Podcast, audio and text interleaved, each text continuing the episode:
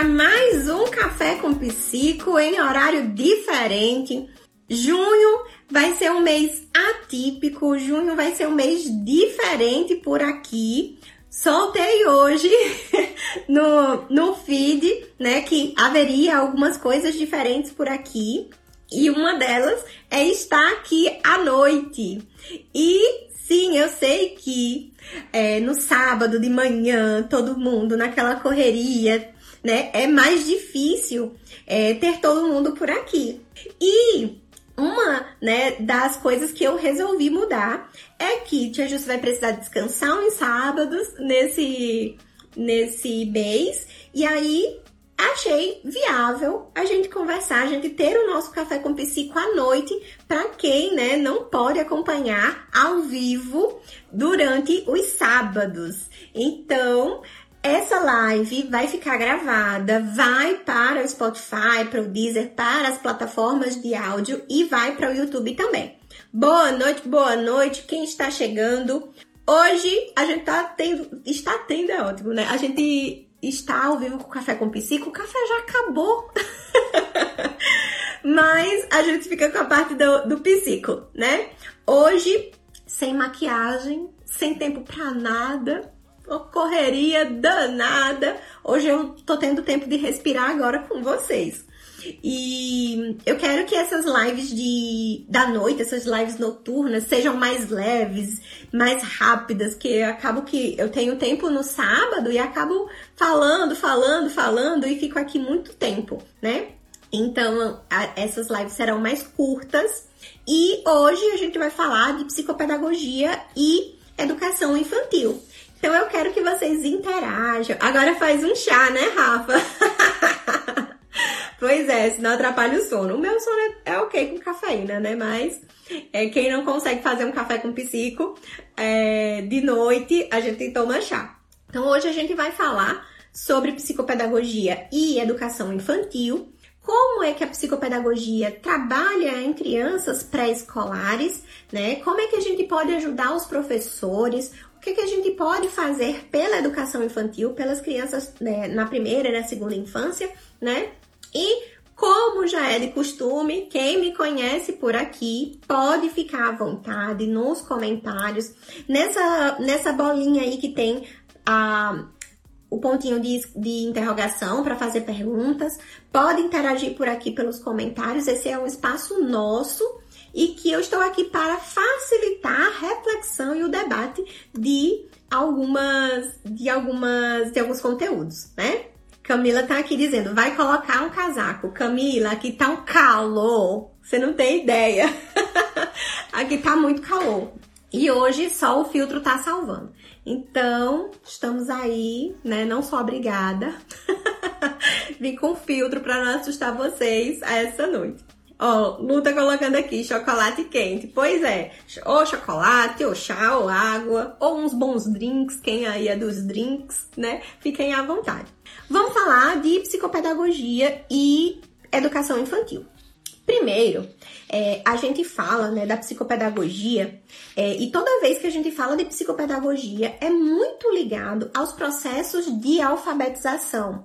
E ao processo, não ao processo de alfabetização em si, mas quando a gente é, as pessoas leigas, né, as pessoas que não têm ali um convívio, não entendem, não conversam, né, não não tem essa essas informações, né? Sempre que a gente fala de psicopedagogia, as pessoas ligam diretamente aos transtornos ou às dificuldades de aprendizagem. E aí, por que, que eu falo alfabetização 6, 7 anos? Porque os, as dificuldades, é, as dificuldades referentes a dificuldades de aprendizagem e aos transtornos de aprendizagem, eles são mais visíveis, elas são mais visíveis, né? são mais é, perceptíveis, os prejuízos começam a aparecer aí por volta dos 6, 7 anos, né? E aí, muitas vezes, isso vai sendo levado ali, né, em banho-maria. Isso ali vai dar é o tempo da criança. Ah, é porque a escola não tá legal, vamos trocar de escola. Ah, é a metodologia, é a professora, foi porque a gente mudou, foi porque o cachorro morreu. E aí tem um monte de implicações para justificar as dificuldades e as a, a, algumas dificuldades pertinentes, né, é, presentes ali em alguns transtornos de aprendizagem. E aí a gente vai levando aquilo e muitas vezes a, a criança chega para psicopedagogia com 7, 8, 9, 10, 11, 12 anos né? E aí, é, muitas coisas que a gente poderia trabalhar, né? Fazer um trabalho preventivo ou uma intervenção precoce, a gente não consegue. A gente tem que avaliar correndo, porque aquela criança está tendo muitos prejuízos, e aí a gente tem que correr porque está tendo prejuízo, a gente precisa avaliar e depois amenizar, fazer, é, elaborar as estratégias para amenizar essas dificuldades, né? Então, toda vez que a gente fala em psicopedagogia, liga-se, né, o senso comum liga a dificuldades de aprendizagem, aos transtornos de aprendizagem, mas ligados aí à segunda infância, à, à terceira infância e muitas vezes quando alguns prejuízos já estão instalados e fazendo muita bagunça na vida acadêmica ou então em outros aspectos, em outros domínios da vida da criança, né? Então, trazer esse tema, né? Primeiro que esse tema foi um tema sugerido nas caixinhas. Então, junho, se vocês perceberem, né, teve algumas pessoas me falaram no direct, nossa, maravilhoso, os temas de junho. Apaguei o post porque é, tinha uma palavra errada. Aí alguém me sinalizou, Jus, tem uma palavra errada ali. Aí eu, ai meu Deus, deixa eu lá. Tirei o post, vou repostar já já, é, quando terminar aqui a live. Mas é, recebi muitos elogios sobre os temas de junho. E os temas de junho foram sugestões de quem tá aqui, de vocês, né? Então, muito do que vocês vão ver aqui é o que vocês pediram para ver e eu tô trazendo hoje. Então, para atender, né? Como foi um pedido, uma solicitação da, nas caixinhas, eu fiz um, um, compilado das solicitações que ainda não tinham sido atendidas e vou trazer tudo em junho. Né? Então fiquem atentos porque a gente vai ter café com psico, quartas-feiras e um sábado, com temas importantes, temas que foram pedidos, e a gente vai ter também outras lives noturnas em outros dias para a gente falar coisas que foram pedidas, mas que fogem um pouquinho do que a gente costuma falar no Café com Psico, tá certo? E aí, essa sugestão é maravilhosa, né?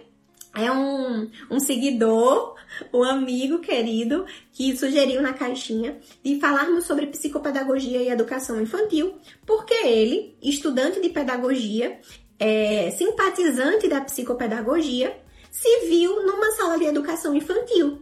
E aí ele pensou, por que, como, quando que a psicopedagogia pode né, interessar a quem trabalha na educação infantil e como é que a gente pode ajudar essas crianças. Né? Então, surgiu aí dessa dúvida dele e a gente vai trazer hoje. Então, com, primeiro, a gente precisa entender quem é a criança da educação infantil. O que é a educação infantil, né? Deixa eu ver aqui, Rafael colocou. Muitas famílias ainda não entendem a importância de já intervir na educação infantil. Na verdade, Rafa, algumas questões a gente vai fazer intervenção, mas em outras, na maioria das vezes, na educação infantil, a gente vai fazer um trabalho preventivo. E aí, já vou começar com polêmica também, né? É importante você ter é, falado isso, porque a gente confunde muito intervenção e estimulação precoce. Oi, boa noite, Rodolfo. Tudo bem? Seja bem-vindo. A gente confunde, né, a, as palavras intervenção e estimulação. Estimulação é diferente de intervenção precoce. Aí tem gente que vende é, estimulação precoce como intervenção precoce, tem gente que divulga é, intervenção precoce, faz intervenção precoce, mas na hora de divulgar lá no panfleto, cardzinho, no Instagram, não sei o que, fala de, de estimulação, né? E são coisas diferentes. E aí, quando a gente pensa na educação infantil, primeiro, a criança na educação infantil, na né, educação infantil, obrigatoriamente ela começa aos quatro anos, né? Na rede pública, é, esse serviço é ofer ofertado para as famílias, para a sociedade, a partir dos quatro anos.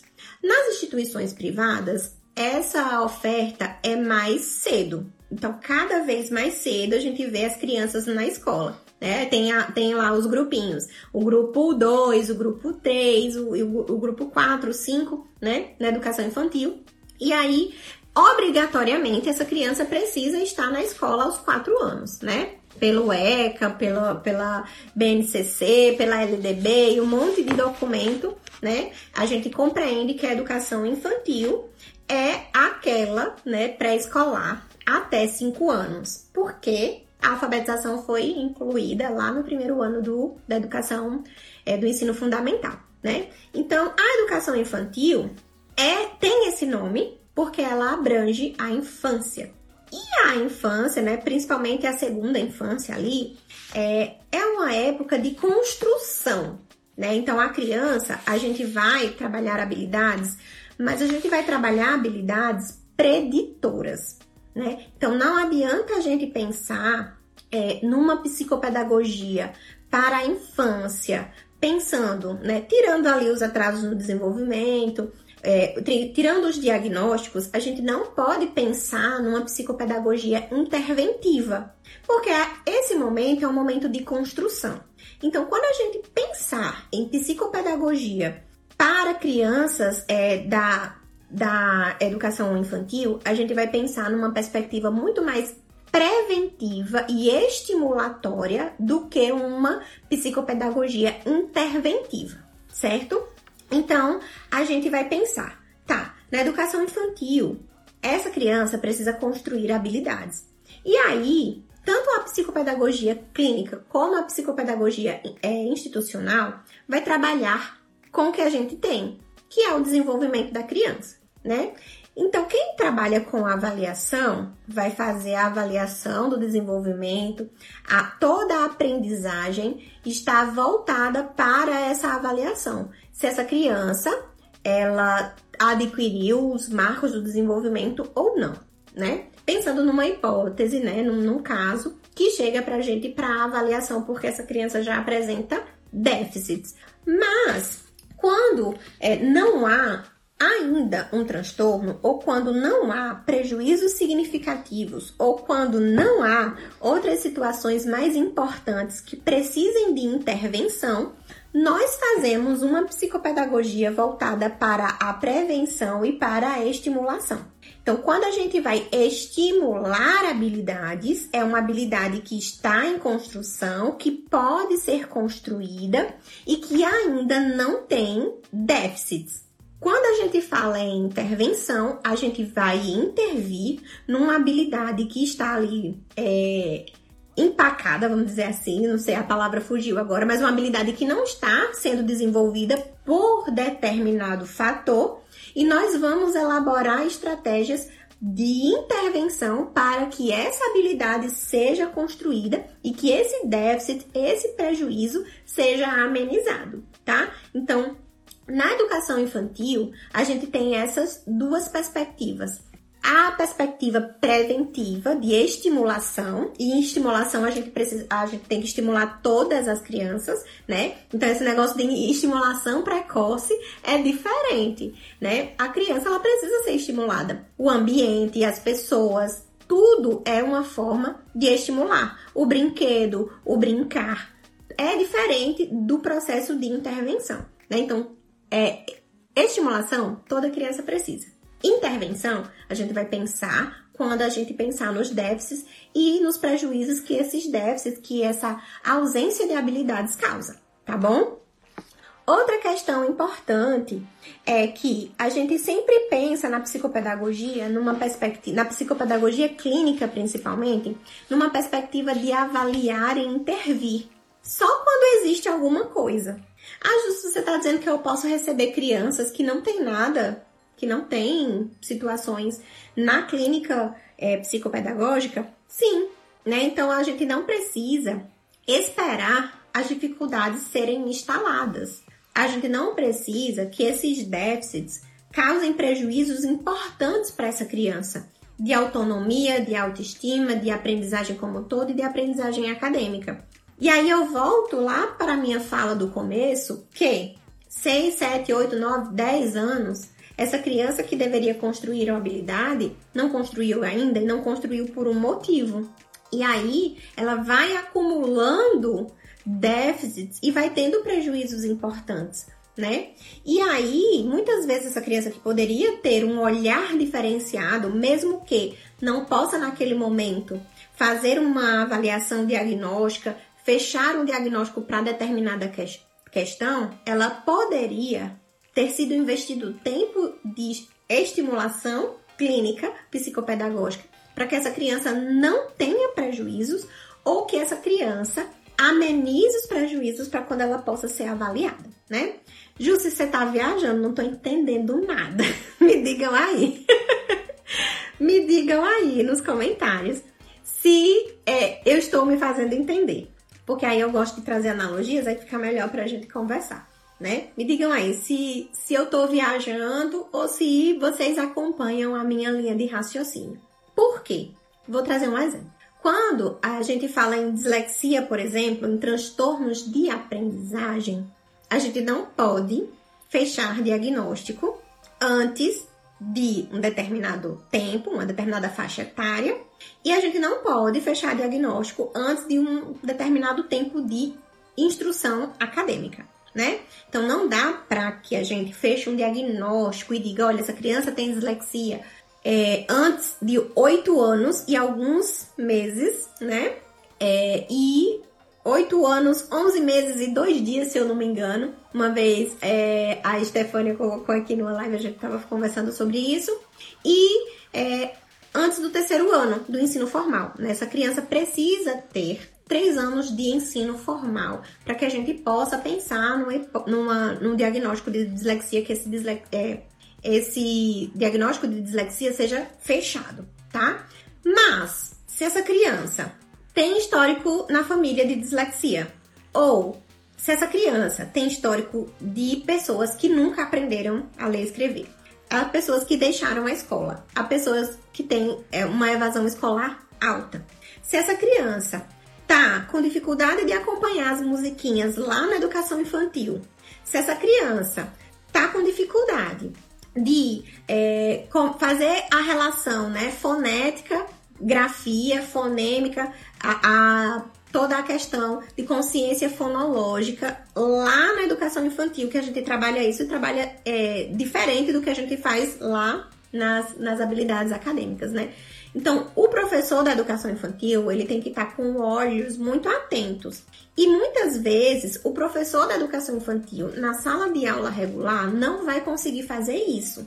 Então, se já há um histórico na família, se já tem um irmão, se já tem um tio, se o pai tem dislexia, por exemplo, e mesmo assim essa criança ainda não tem ou está começando a apresentar dificuldades, por que, que a gente vai esperar essa criança completar oito anos? A gente vai esperar essa criança terminar o terceiro ano com muita dificuldade, começar a baixar o rendimento dela, ela repetir de ano para a gente fazer uma avaliação ou para a gente começar uma intervenção.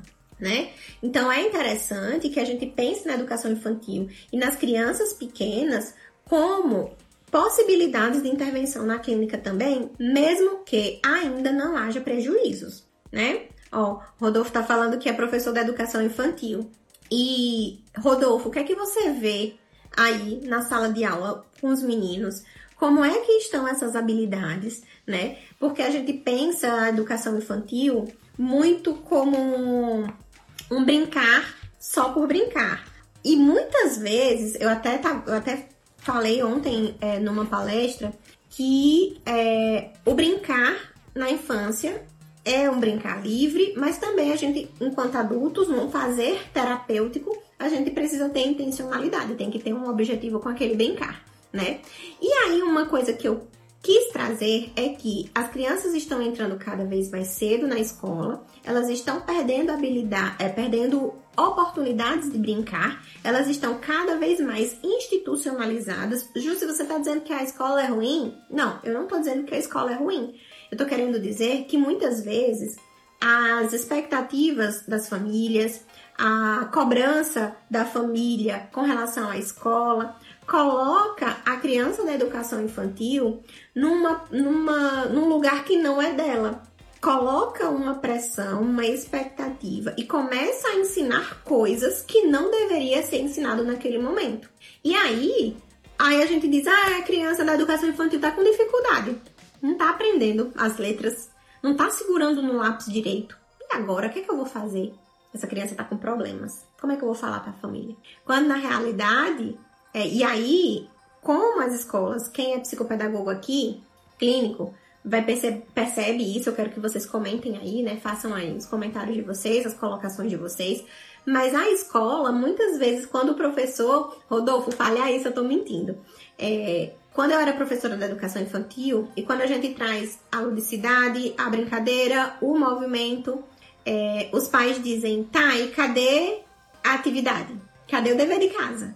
Cadê o dever de casa com, quando a gente manda colar folhinhas, quando a gente manda colar palito, quando a gente manda colar arroz, feijão? O pai diz, tá, tô pagando tão caro numa escola de educação infantil para o meu filho colar esse absurdo aqui desse feijão.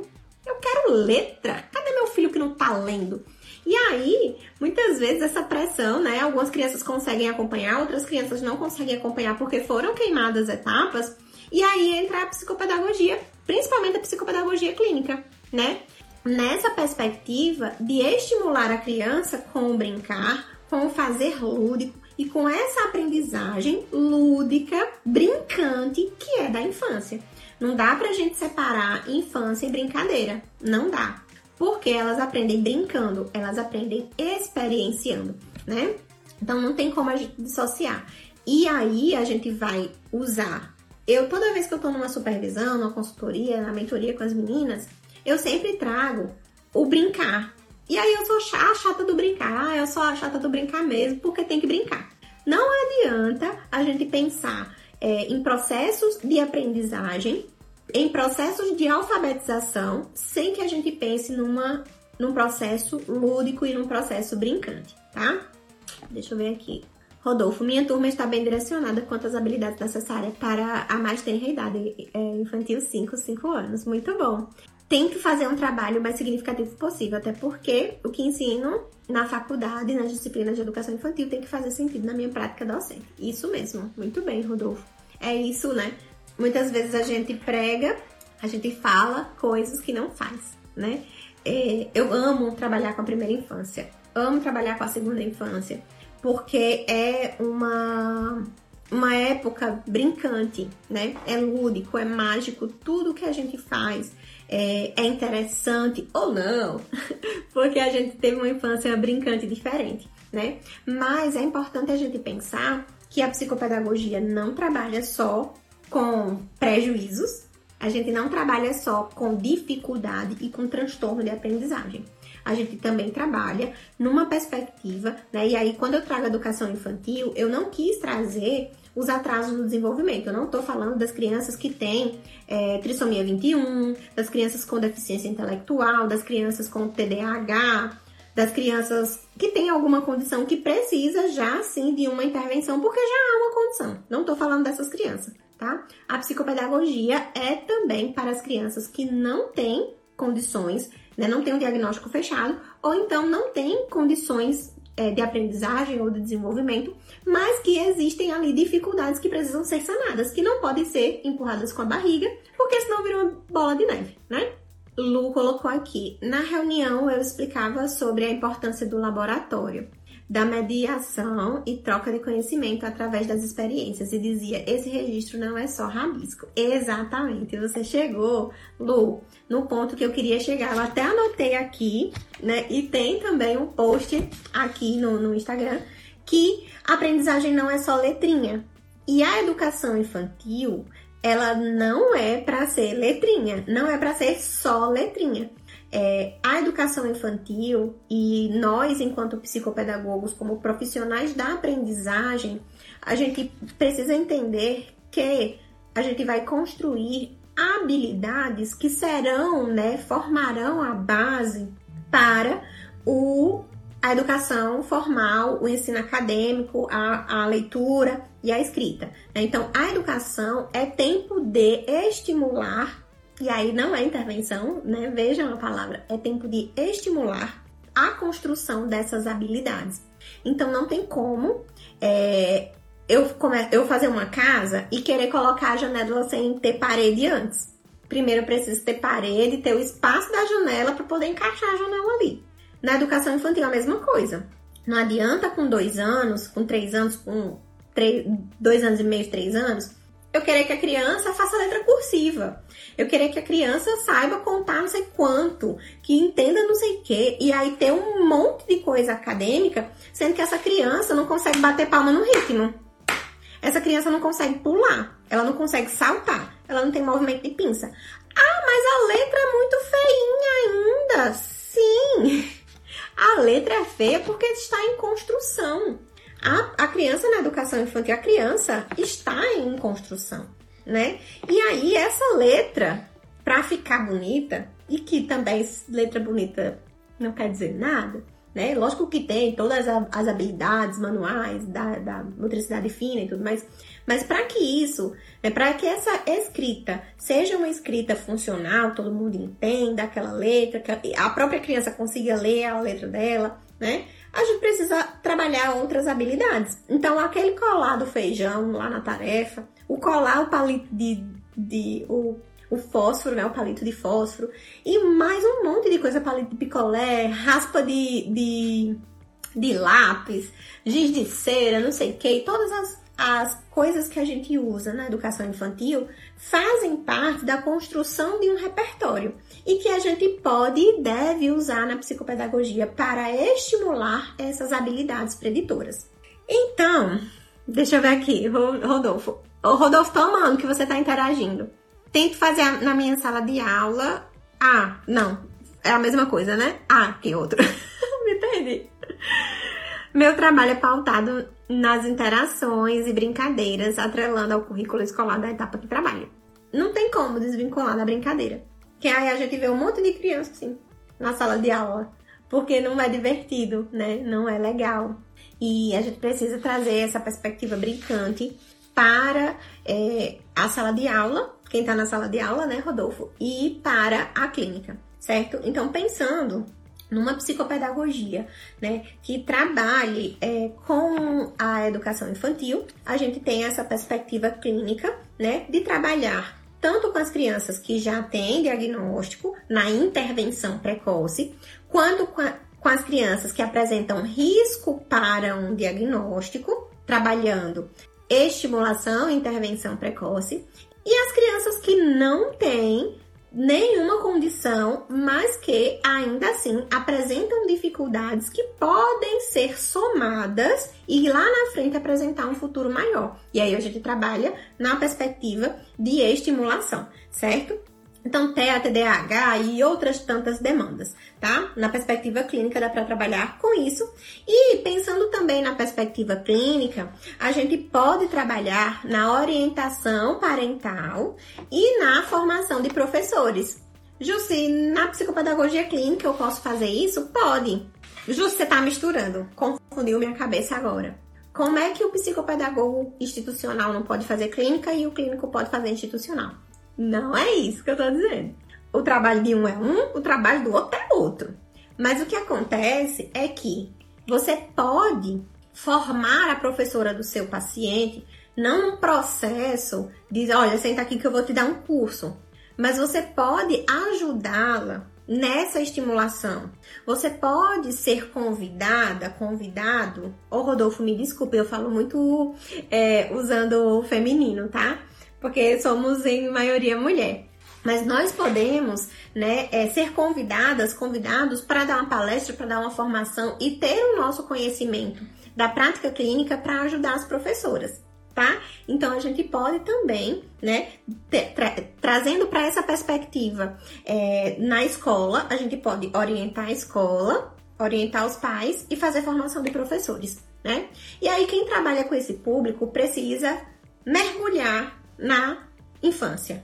Não adianta querer trabalhar com infância só porque é bonitinho, porque eu gosto de brincar e que eu gosto de criança. Não é tão bonitinho assim quando a gente tá com a criança na mão avaliando, fazendo um monte de coisa, né? Não é para ser assim. Se você escolheu a, a infância porque é bonitinho, tá no caminho errado. Quem trabalha com infância tem uma responsabilidade triplicada. Tem que saber de infância, tem que saber de desenvolvimento, tem que saber de brincar, tem que saber de comportamentos típicos, tem que saber do que é, como que nós vamos preparar essa criança para a vida acadêmica, essa criança que não tem dificuldade, essa criança que tem dificuldade, essa criança que tem uma condição, que tem um diagnóstico. Então tem muita coisa envolvida que a gente não pode achar bonitinho. Ah, porque eu amo criança, ai, tão fofinho.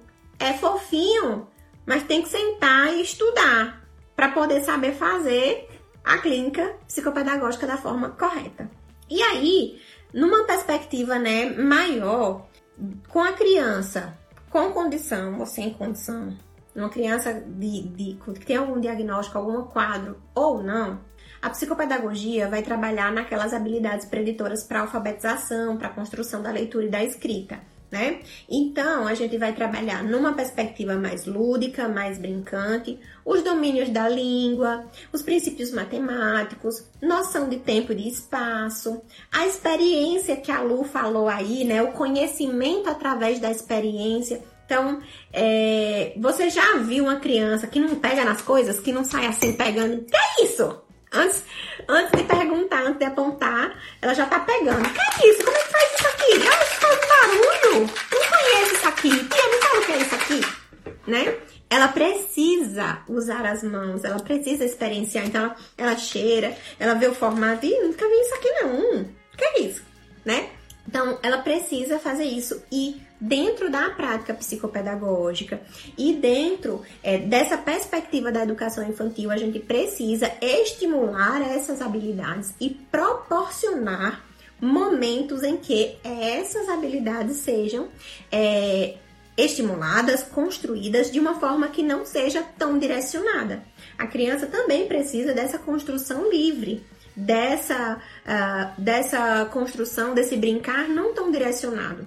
Então, quando a gente pensa que é só um brincar, que é só um correr, que é só um descer do escorrega, ela está criando possibilidades, ela está experienciando o mundo dela, e ela está fazendo mais um monte de coisa que é, ela vai precisar lá para o futuro, né? E aí é importante a gente trazer essa perspectiva porque o psicopedagogo clínico tem menos oportunidades livres do que a escola. A escola tem ali o parquinho, a escola tem uma, uma visita ao zoológico, a escola tem um monte de coisa e que a gente na psicopedagogia acha que tá ali preso só no quadradinho do consultório e a gente não precisa estar, tá? Então, quando a gente pensar em infância, a gente pode pensar também nessa estimulação, né, num, num, num ambiente mais natural, né, de ir ao parquinho, de fazer uma sessão no parquinho, de fazer uma sessão é, no parque da cidade, que tem flores, que tem árvores, que tem grama, que dá para tirar o sapato,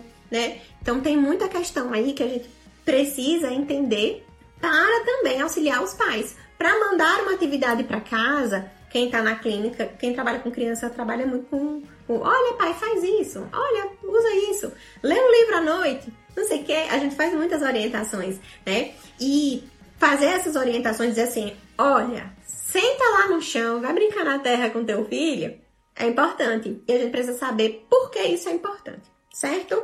Deixa eu ver aqui os comentários.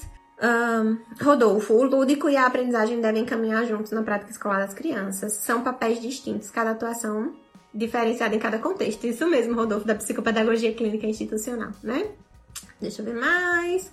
A psicopedagogia clínica deve caminhar com uma relação com a psicomotricidade escolar. Com a psicomotricidade ou com a psicopedagogia como um todo? A psicopedagogia clínica tem, vai ter até uma live falando sobre isso, né? Sobre essa relação família, escola e a psicopedagogia clínica.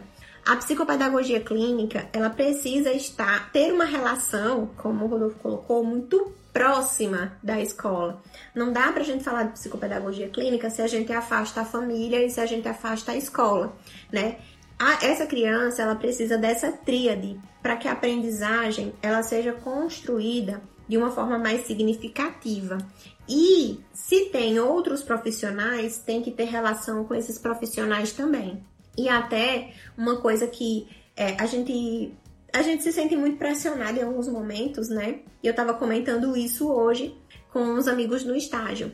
É, algumas pessoas perguntaram assim: ah, o que é que faz isso? Eu não conhecia a psicopedagogia e tal, e perguntou sobre uma questão. É, falou de uma colega que estava trabalhando numa perspectiva mais voltada para psicologia. E aí a pessoa me perguntou assim: Jussi, mas como é que você faz para não invadir a área do outro? E aí a minha resposta é simples: conhecendo a fundo a minha área. Se eu sei o que eu faço, o que eu posso fazer, o que eu preciso fazer, eu não preciso invadir a área do outro, né? Então a gente muitas vezes a psicopedagogia clínica está numa perspectiva de que não quero ser professora, que não é de fato o nosso papel, mas também eu não sei como ser psicopedagoga clínica. E agora o que é que eu faço? E aí vai trabalhar linguagem, vai trabalhar fala, vai trabalhar é, é, emoções, vai trabalhar desfraude, vai trabalhar não sei o que, que é de outras profissões. Ah, Ju, você está querendo dizer que a gente não pode passar, ajudar a criança nesse processo? Eu só trabalho com é, essas questões que não dizem respeito à psicopedagogia, quando tem um profissional da área trabalhando naquilo especificamente, e a gente vai trazendo aquele conteúdo de uma forma geral. Vou dar um exemplo. Se tem uma criança com seletividade alimentar severa, e aí a, a, já tá com a TO, tá com a fono, que é quem trabalha essas questões. O que, que a psicopedagogia vai fazer aí? A gente pode trabalhar lista de compra, a gente pode trabalhar leitura de receita, escrita da receita, fazer a receita, a criança não precisa comer, né? A gente pode trabalhar a leitura de um livro que envolva o conteúdo. Então, sempre trabalhando nessa perspectiva de eu sei aonde o meu trabalho termina e onde começa o do outro. Então, muito importante, Rodolfo, você falar dessa, desse caminhar junto com a, com, a, com a psicomotricidade, com a psicopedagogia escolar, institucional, porque a gente precisa da escola. É uma tríade. Vão imaginar que ah, é uma cadeira. Se eu tiro uma perna, se eu, se eu deixo de contemplar uma perna, um pilar dessa cadeira, fica meio penso, né? Se eu deixo de contemplar outro, fica outro. Se eu, uma cadeira não se sustenta com uma perna só. Então não dá pra gente fazer psicopedagogia sozinho. Não dá pra gente trabalhar em determinados casos sozinho né? Que a gente gosta muito de bater no peito e dizer, ah, isso é da psicopedagogia, isso é aprendizagem. Ah, fono tá trabalhando memória, a fono tá trabalhando escrita, a TO tá trabalhando não sei o quê. Isso é da aprendizagem. Mas muitas vezes a gente não vê que há uma inter-relação nessas áreas e aí a gente precisa ser equipe e conversar ali com os profissionais, né? Uh, Rodolfo, porque educação infantil é movimento, interação, socialização, escuta ativa. Tudo isso faz sentido com protagonismo infantil. Exatamente.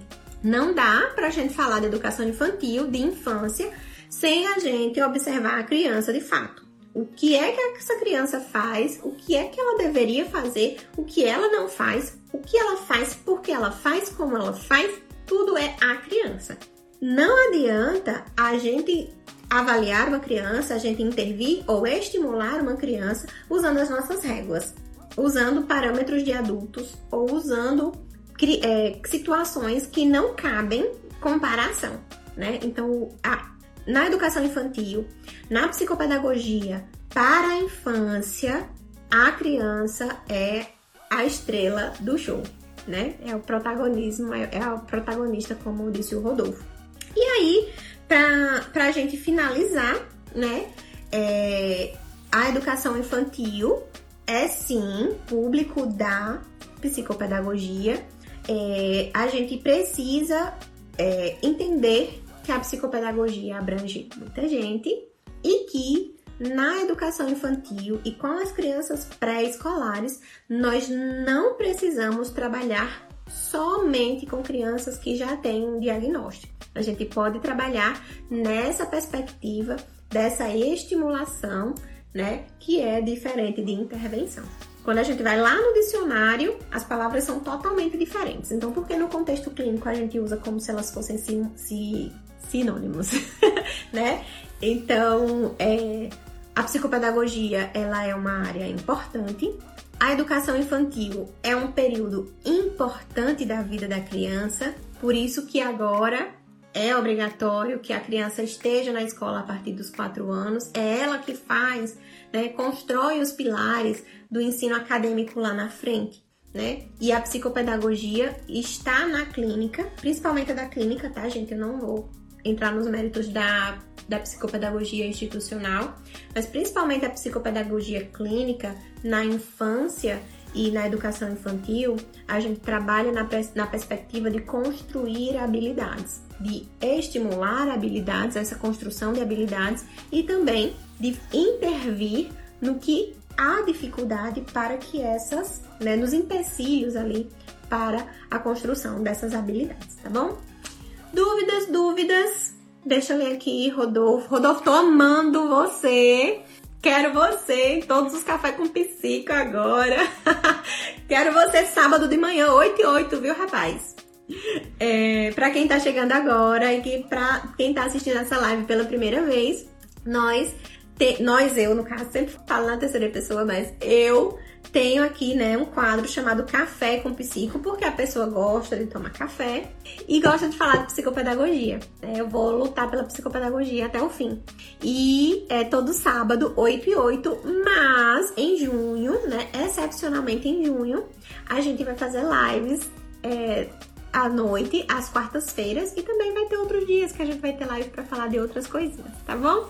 Deixa eu ver aqui o comentário do Rodolfo. Meu trabalho na clínica parte do contexto de quem é a criança que recebo, qual a sua realidade escolar e suas necessidades pontuais. Exatamente. E isso aí, vou entrar num, assunto, Rodolfo, que é o que eu bato na tecla aqui o tempo todo. A gente precisa saber o que perguntar, por que perguntar e como perguntar para a família. A gente precisa fazer uma boa anamnese. A gente precisa saber construir uma anamnese que faça sentido para nós, enquanto profissionais, para a família que está respondendo e para que que a gente quer essas informações, né? Então, recebi no direct uma vez, a pessoa, várias vezes na verdade, né? Sempre tem outra, algumas pessoas que, ah, você não tem um modelo de anamnese? A mim caminha um modelo de anamnese? Gente, a anamnese é uma construção. Faz parte do nosso fazer saber construir uma anamnese e saber por que, que a gente faz isso para que, que a gente faz isso? Porque não é suficiente é, receber a criança e só e começar a trabalhar com ela sem saber o que, que aconteceu, por que, que aquela família tá ali, né? Então precisa de acolhimento, precisa de escuta, precisa é, de investigação, mas você não é um delegado de polícia, que eu já falei aqui, né? Para sair metralhando perguntas. Então tem que saber fazer, como fazer, tá bom? Então tem que ter aí é, uma, uma escuta e saber o que perguntar, para que perguntar e como você vai usar essas informações depois. Tem que ter base, raciocínio clínico suficiente para isso, tá? Ah, escuta clínica é indispensável para um excelente trabalho. Isso mesmo, Rodolfo. Dúvidas, dúvidas, dúvidas. Estamos aqui há 40, 50 minutos, 40 minutos. Prometi que ia ser breve, ó. Fui breve. Peguei um assunto bem pequenininho pra gente conversar. Vocês têm dúvida? Perguntas? Acho que não, né? Então vamos encerrar? Gente, vamos marcar uma live depois? Vamos sim, Rodolfo! Vamos fofocar, eu digo que é fofocar. Vamos fofocar muito sobre psicopedagogia e trazer. Eu gosto muito, né, de, de pensar na psicopedagogia também com o público masculino. É, até teve uma pessoa que perguntou, né, tivemos uma live sobre é, homens na psicopedagogia, será muito bem-vindo. Vamos marcar para julho você aparecer num café com psico também, que pra gente diversificar, para ver outros, outros, outras possibilidades, outros horizontes, não é mesmo? A honra será minha. Gente, bora lá? Então vou encerrar, tá bom? Um cheiro, estou disponível no direct. Qualquer coisa me perguntem por lá. Tenha calma se eu demorar para responder mas eu respondo, tá? E é, quarta-feira a gente tem outra live. Já já, já vou divulgar o cronograma é, retificado, tá bom? Essa live vai ficar salva. Vai ficar salva no meu perfil, vai para o YouTube e vai para as plataformas de streaming de áudio. Então você vai me procurar lá no YouTube como Jucimara Gomes ou Café com Psico e no Deezer, no Spotify e nas outras plataformas também. Jucimara Gomes ou Café com Psico, que vai aparecer lá essa carinha que vos fala com todos os episódios que existiram, tá bom? Um cheiro, até a próxima!